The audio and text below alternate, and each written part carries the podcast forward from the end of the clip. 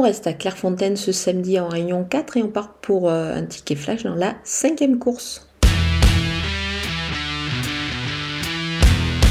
Le numéro 6, Bambadja, euh, reste sur des sorties plutôt intéressantes. Elle a pas mal d'expérience euh, à ce niveau des handicaps et je pense qu'elle devra en profiter ici et réaliser une belle performance. Je vais aussi garder le numéro 3, Sécession, qui débute dans les handicaps à un poids qui me semble tout à fait correct. Elle devrait pouvoir se racheter sur son récent échec.